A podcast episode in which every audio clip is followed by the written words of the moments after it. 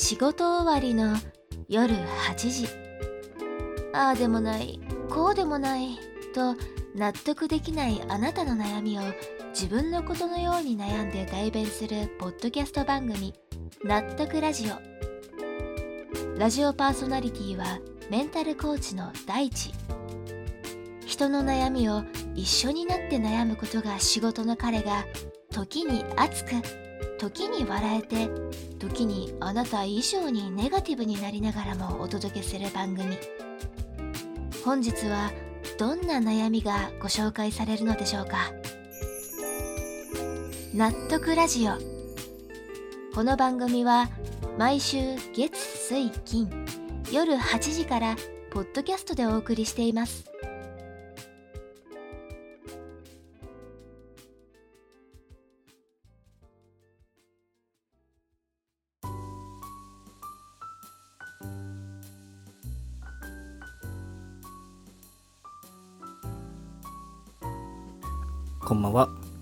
憂鬱な夜の時間帯にラジオの電波に乗って皆さんの元へお届けするラジオ番組納得ラジオ。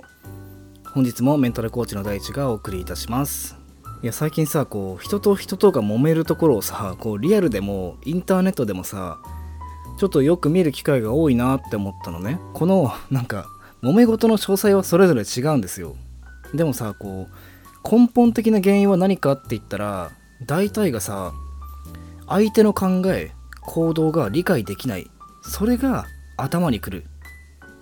これがね原因として大体共通してくるんじゃないかなっていうふうに僕は思ってて。でもねこれ面白いのがこうお互いに同じことを相手に思ってるっていうところだと 思うんですよね。例えば A さんは B さんに対して。で B さんは A さんに対して。お互い何なんだよこいつって 思ってるというかさ。こればっかりはさこう生まれ育った環境が違うとまあ起こりうるものでさ。人って環境の中で自分なりの正義とかルールとかそういったものをま構築していくじゃないですか。だからそれがぶつかること自体は、まあ、ある程度はしょうがないと僕も思うんですよ。でもこの件に関する解決策って正直なところさこうお互いがお互いがウィンウィンになれるパターンってなんか正直少ないんじゃないかなって思うんですよね。ということで今回は解決策ではなくこの仕組みなぜ他者を理解することはこんなに難しいのか。この部分に絞ってお話ししていきたいと思います。はい。ではまずね最初に結論なんですけどなぜ他者を理解することが難しいのか。それは他の人を本当に理解しようとしたらその理解によって自分自身が変わってしまうかもしれないっていうことを無意識に怖がっているからなんですよね。ねこれ 難しいですよね。これあの詳しく話すとこれねなんとなく皆さんも分かってると思うんですけど僕たち人間って基本的に変化変わることが怖いし嫌がってしまうんですよ。まあ、いつかの放送でコンフォートゾーンの話をね僕したとは思うんですけど、まあ、コンフォートゾーンって何かっていうと、まあ、コーチングの用語でさ人間は快適な現状にとどまる言い訳を無意識に探して変化しないように変化しないようにでもだってってね言い訳をしてしまう生き物だということなんですよね今回の件もまさにそうでさ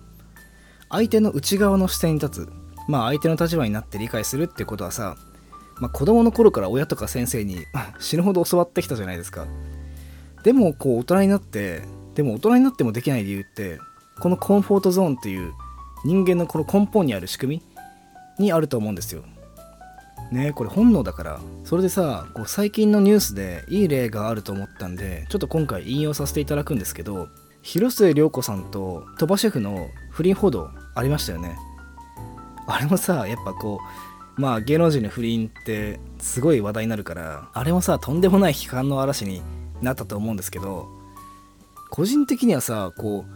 広末涼子さん綺麗だな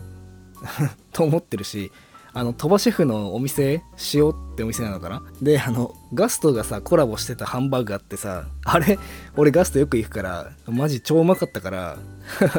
全然あの2人嫌いじゃないんですけどこれって僕がさあの2人のことを他人として理解してるから2人がね不倫しようが何しようが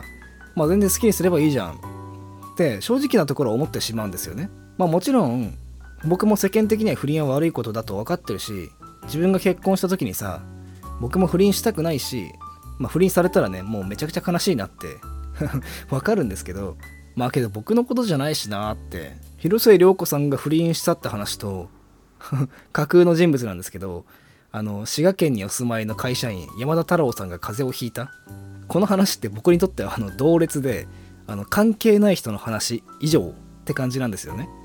そのくらいにしか思えないっていうのがまああの僕の正直なところ。だからこの2人の関係者以外の人がなぜ声を荒げるのかってことに合理的な意味っていうところを全く思いつかないっていうのがあるんですけどでも今まではこう思っていたんです僕も。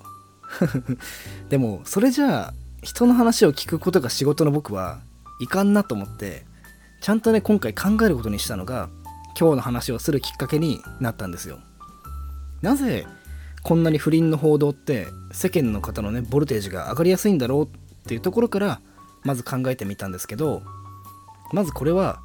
結婚してる人が日本にはそこそこいるっていう前提があると思うんですよね。もっと言えば不倫っていうのは結婚してる人またはしていた人にとってもう風邪をひくとかそれと同等に身近で自分の身に起こりうる話なんですよ。だからこそそれをさまあ不倫もする人もいるよねって感じで認める？受け入れるってことって結婚してる人とか不倫が原因で心に傷を負った人からしたら到底受け入れがたい。許せないことだと思うんです。不倫されて傷ついた人からしたらさ不倫されたあいつを許すことなんか絶対にできない。許したら私が泣き寝入りになるじゃんっていう怒りが湧き立つと思うんですよ。だからこそ私は絶対にそんなこと認めません。私のためにもっていう自分のメンタルの自衛のためにネットニュースのコメント欄にアンチコメントを投稿してる。今回僕はそう思いました。Yahoo ニュースのコメント欄見てください。あれ広末涼子さんと鳥羽シェフに向けてコメントしてるんじゃないんですよあの人たちって。自分の心を守るシールドを張りに行ってるんですよね。僕は今までさあのヤフコメの人たちをさ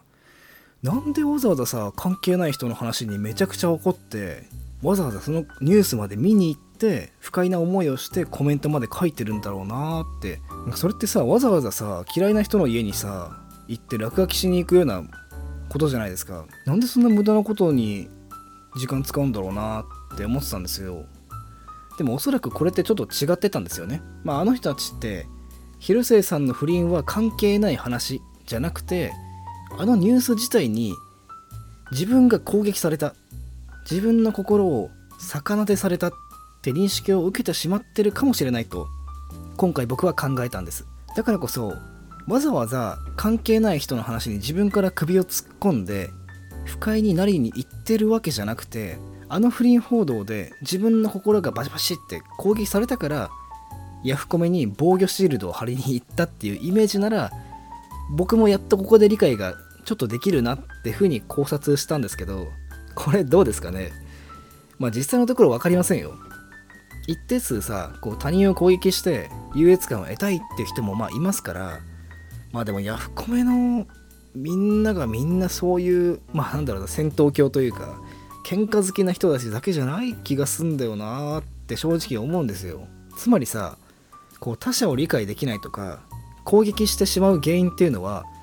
その理解によって自分自身の正義とかルールが変えられてしまうっていうことがひたすらに怖い。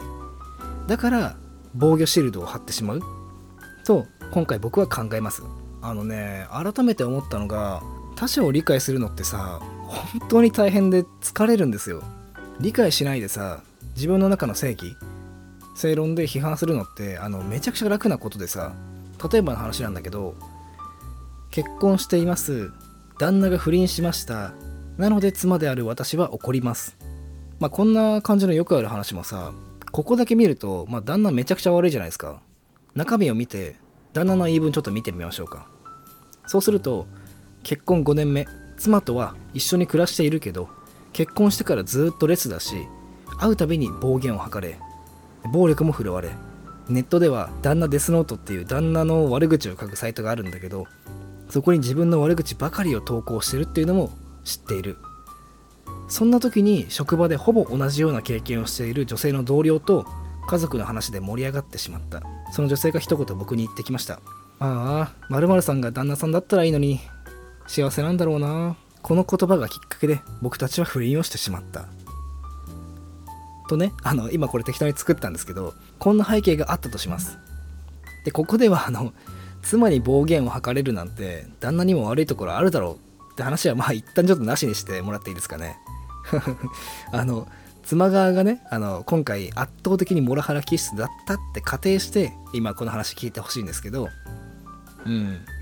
まあこれに対してさ、まあ、不倫をした旦那が悪いっていうのはまあこれはもう言い訳しようがないくらい正しい言い分なんですよ。不倫をしたのは旦那さんだから旦那が悪いんですよ。でも旦那さんを問い詰めて聞くと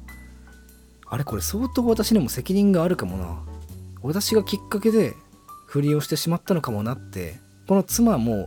理解しかけるんですけど多分。でそれはあまりにも自分にとって辛すぎる。だからこそいやいやいやもうどんな理由があろうと不倫したお前が悪いだろって一刀両断して防御シールドを貼るっていうのが一番楽だし一番正論なんですよ。そりゃさその選択取るよねっていうところ。なんだろうな一番値段が安いのに一番美味しいご飯があったらみんなそれ注文するでしょ。それと多分一緒だと思うんですよ。わざわざさなんで私の旦那さんは不倫をしたんだろう。その原因は何だろうか。なんてね考えるのは辛いし疲れるし不倫したお前が悪い以上。ってやった方が楽じゃないですか。うん。しかもそれで合ってるしね。みんなこう自分の中の正義を変化させたくないんですよ。でこういった理由から他者を理解するということがどれだけ辛くて難しくて面倒くさいことなのかをここを理解すればなんでこんなに毎日毎日人は揉めるのかっていうのが少しだけ見えてくるんじゃないかと僕は思います。ねえみんな面倒くさいって思ってるってことなんですよね結局。こういう人と人との対立関係ってさ自分だけが歩み寄っても相手が変わんなかったらむしろこう損しちゃうっていう意識の人ってやっぱ多いと思うんですよね。多分お互いに喧嘩した時ってさお互いにさお前が先に謝れ。そしたら俺だって許してやるか考えてやるよ。このスタンスでみんな喧嘩してると思うんですよ。だからこれをねなんかお互いに思い続けてるから一生続いてしまうんだろうなって思うんですよね。うん。難しいんですけどその喧嘩多分一生終わらないんで できたらさこうこのラジオを聞いたねあなたは終わらせてあげる側になってあげてほしいなって僕はちょっと思うんですよね。うん。辛いですけどうん。どっちかがねこの戦争を終わらせてほしいなって思うんでそれがあなたであればすごく幸せだなっていうふうには思います僕は。はい。そんなところでご清聴ありがとうございました。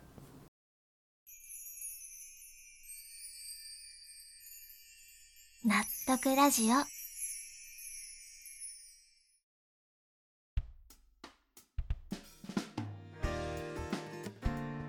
はい。ということで今回の放送は以上となります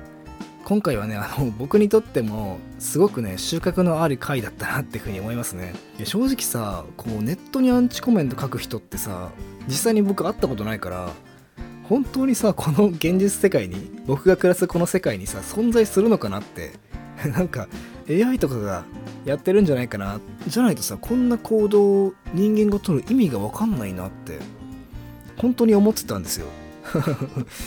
うん。だからこう自分とはあまりにも程遠い話だったからそれがねこうちょっとだけ理解できたっていうのでうんこれからああいうニュースのコメント欄とかの見方がねちょっと変わってきそうだなっていうふうに思いました。はい。うん。まあねなんか喧嘩しないでほしいなって思いますよ本当に。うん。マジであー綺麗事ですけど本当に僕はみんなが仲良くなってほしいって思ってるんで。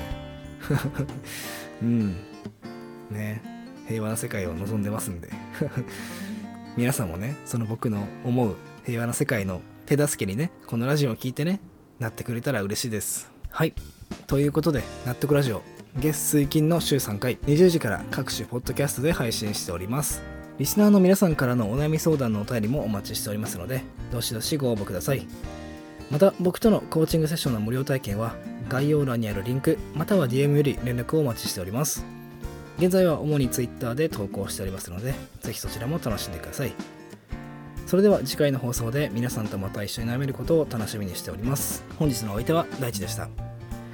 また次回。おやすみなさい。